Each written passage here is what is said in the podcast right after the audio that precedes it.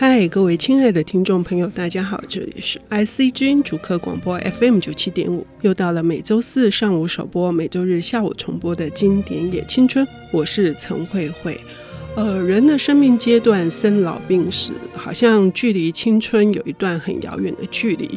不过呢，意外偶尔还是会降临。有时候我们呃难免会亲身的经历，或者是周遭的亲朋好友们，他们也很可能在一个突如其来的一个时间点，或者是场所，呃，或者是其他的一些重大的事件里面，突然就遭逢了巨变。这个时候，原来你的生活的节奏被打破了，而且你所有的愿望，你所有未来想要做的规划，也因此而中断。该要怎么办呢？今天我们邀请到的这个领读人是大块文化的副总编辑潘乃惠小姐，她要为我们带来一本非常非常具有力量的书。乃惠你好，慧慧姐好，各位听众大家好。刚我在那个破口的时候有提到了这本书非常有 power，就是我二十多年前我读到的时候就很震撼，因为这是一个。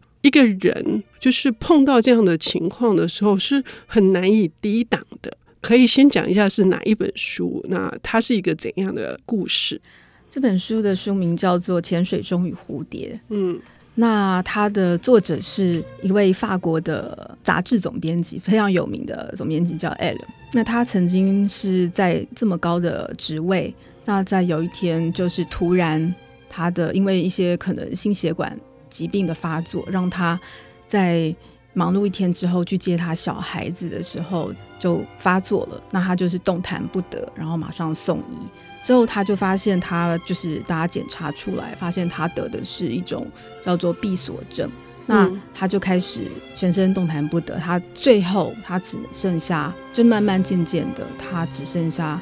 眼睛左眼可以动，左眼皮可以眨，这样子。这真的是一场灾难哈！就是说，本来是过着光鲜亮丽的生活，毕竟这本杂志是时尚杂志。对，他那时候还很年轻，才四十四十出头。对，他那时候其实正值壮年，那、嗯、事业也非常有成。那还有两个小孩，嗯、虽然他已经离婚了，可是他其实过着非常一般法国中产。非常以上的这种精英分子的生活，嗯，对他来讲，其实身为一个杂志总编辑，他底下也就是以工作为重嘛。那他其实底下管理非常多的人，嗯，那他生活也过得非常忙碌。这个书里面其实他讲到非常多回忆，非常多他当时职场上的一些细节，他跟他的同事。嗯当初是怎么样？在更早的时候，他是怎么样跟一个一个朋友创立了一个公司，嗯、然后类似报纸杂志的这样一个工作，嗯、然后他怎么投入？然后那些人，还有那些人后来怎么样，在他的生命里扮演什么样的角色？其实这一本书是他在发病之后，已经到了必须用左眼。一个个字母对一个，就是可能要指到一个字母，他扎眼，嗯，他才能够，他能拼，慢慢拼出一个字，这样子的一个状态下写出来的书。嗯，那他其实非常这个落差是刚像刚您刚才讲到，他落差其实是非常大的。嗯，他原来在这么完完整的一个生活，然后突然之间就从这样子的一个对光鲜亮丽的生活到一个完全动弹不得，他被迫在一个。法国乡间离巴黎有段距离的一个乡间的海军，嗯、好像是医院，对，嗯、被迫在那里休养。嗯，那他其实等于是落到一个，在他的形容里面是在一个潜水钟里面。嗯、那所以这是这本书的由来嘛？对。不过我在读的时候，他是有一些进程的。他一开始会认为说他很快会好起来，毕竟他还很年轻嘛。对，也搞不清楚什么叫做。闭锁症候群，而且因为那是脑溢血引起的，嗯，他认为说他还有复健的可能跟机会，心里面抱着这样子的一种期待，可是不料真的就是从云端直接掉到地狱。是当他看到他面前要面对的是那个轮椅，他要开始他的轮椅生活，没错，嗯，他其实。中间他已经哦，他这个在书刚开始他那一段描写其实是非常让人心惊的，因为他到了轮椅的那个那个状态，那个复健师跟他说：“恭喜你以后要坐轮椅了。”嗯，那其实好像听起来。好像在宣布一个 非常好像欢欣的好消息。消息我觉得他的态度上，当然他是非常沉重的消息。嗯，可是在这本书的一开头变成是，哎、欸，好像是一个他还微笑以对，对，嗯，然后他好像还能够自嘲，有一点点这样子的感觉。嗯嗯嗯、那其实他中间还曾经回到巴黎，他进了这个海军医院之后，嗯、他。后来还是回到巴黎两次，再去做更进一步的诊疗，嗯，看有没有希望再站起来，嗯，或者是有一些进一步的治疗可以拯救他，嗯，所以不只是呃困在轮椅里面，还困在乃慧刚刚提到的潜水中，哈，那是一个什么样子的状态？为什么他用书名来呈现《潜水中与蝴蝶》？其实他到后来他的。沟通与外界沟通方式已经非常有限了。那他其实是有一次，他比如说他想要看什么电视，那如果刚好他那个电视转到，因为那个医护人员其实人手是非常有限的。那如果他刚好医护人员留下的那一台不是他想看的，然后他就只好就这样子看了几小时。然后加上他耳朵到后来。呃，其实是对一些东西非常敏感，嗯、一些噪音，嗯，嗯，嗯，那就是我们一般人很难想象，他这个如果他是对他来讲，他就必须忍受这个噪音，某个噪音好几小时。比如说，他曾经有一个隔壁病房的小病人，有一个什么玩具，玩具鸭，嗯，就是一直会发出，一直他一直按它，然后他就必须忍受那个噪音好几个小时。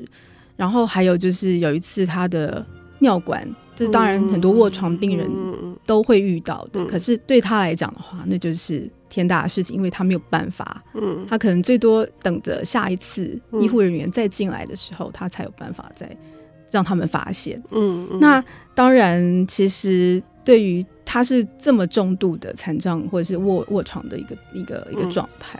所以。其实对他来讲，能够决心要撰写这一本书，其实也是非常不容易。那个时候，好像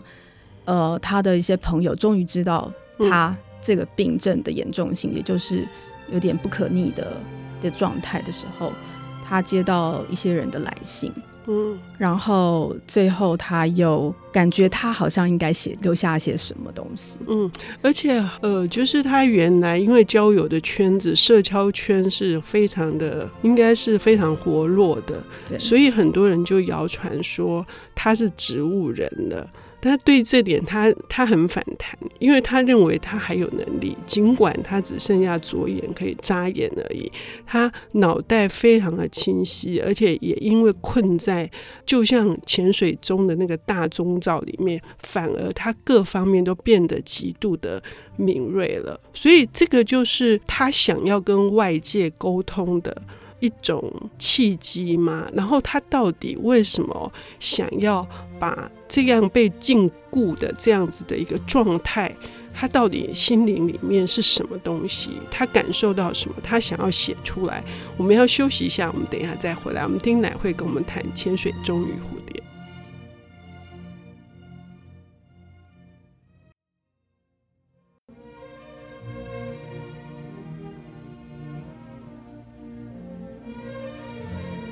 迎回到 IC 之音竹科广播 FM 九七点五，现在进行的节目是《经典也青春》，我是陈慧慧。我们今天邀请到的领读人是大块文化的副总编辑潘乃慧小姐，他为我们带来的是这本畅销二十多年的、打动了全世界无数读者的《潜水中与蝴蝶》。刚谈到的是这位作者，他罹患了这个脑溢血之后的闭锁症候群，所以他只剩下左眼可以眨动。但他写的这本书还有一点我看得非常不忍，就是他的右眼因为已经没有视力，但是如果让他一直张着，很可能会引起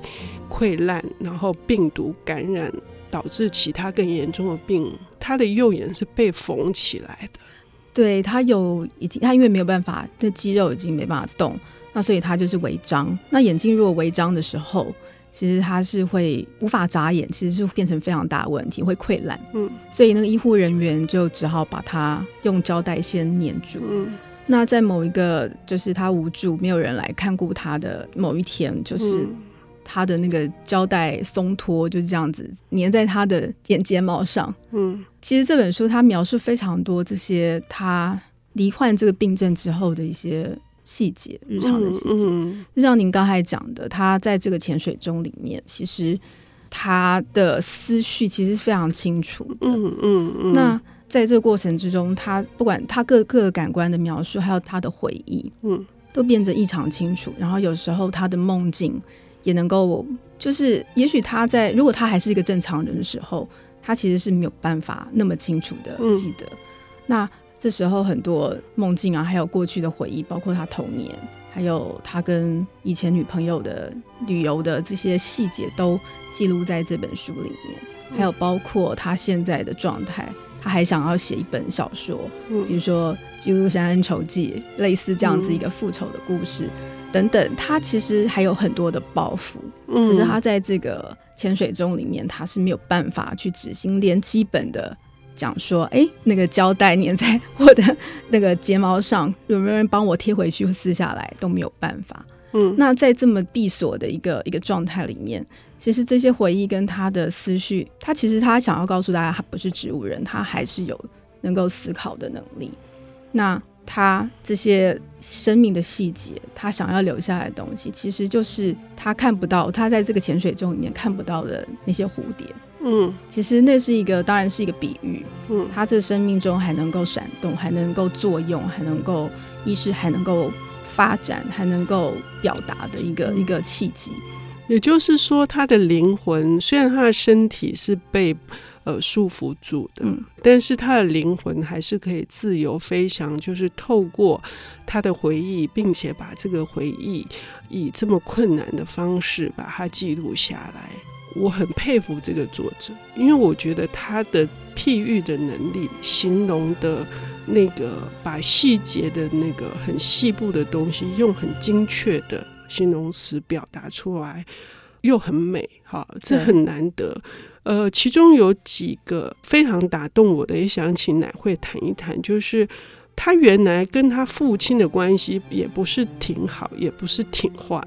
可是呢，却因为这一场病而使得他们之间产生了一种神秘的联系，这种亲情就突然之间。变得异常鲜明，这段你可以聊一聊吗？好的，就是其实他爸爸在他发病的时候已经九十几岁了，嗯、那他们就像父子之间的关系吧。之前可能他还是一个正常行动、能够处理自己行为，就是有正常行为能力的人的时候，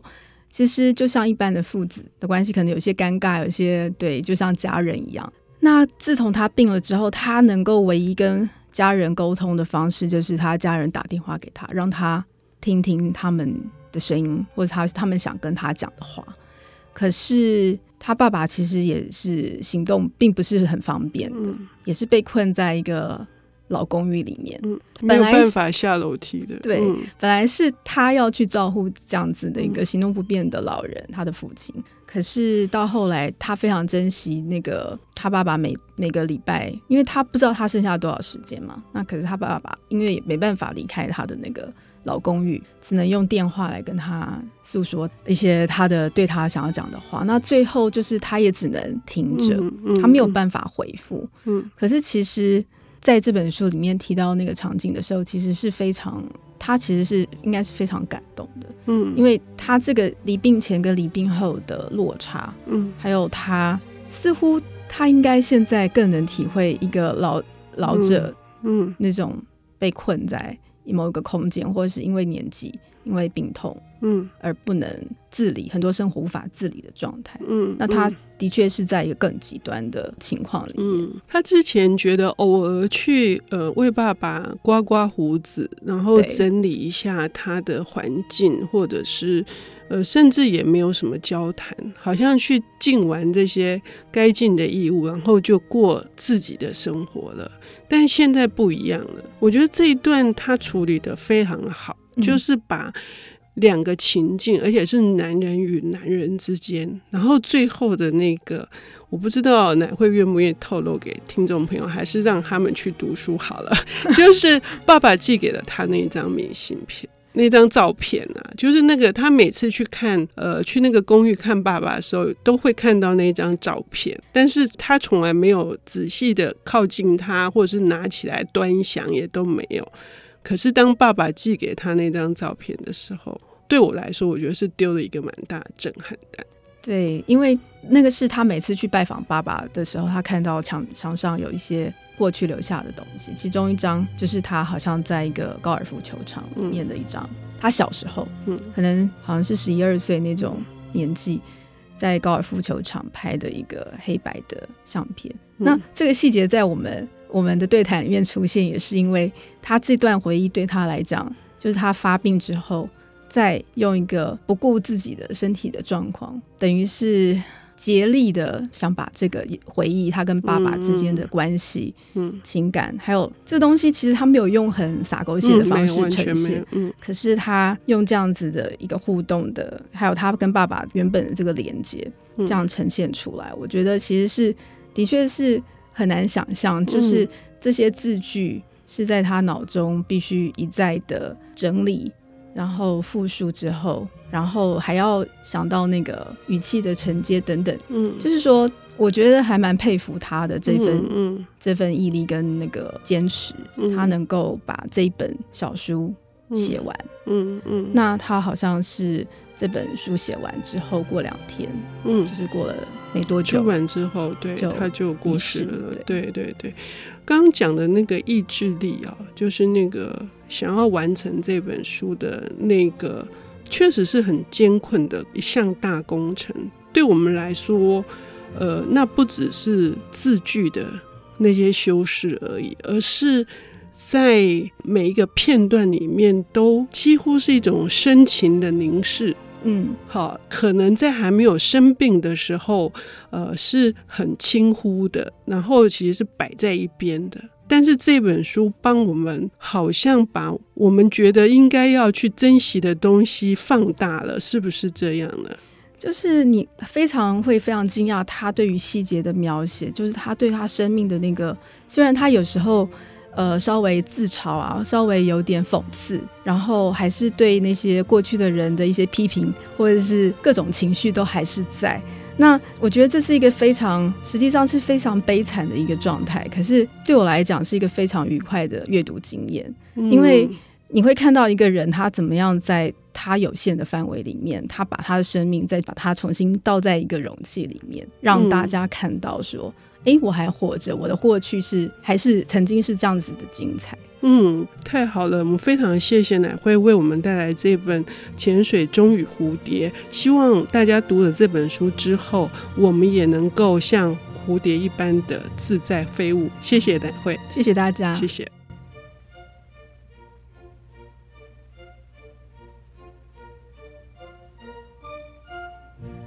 本节目由 IC 之音与瑞木读墨电子书联合制播，经典也青春与您分享跨越时空的智慧想念。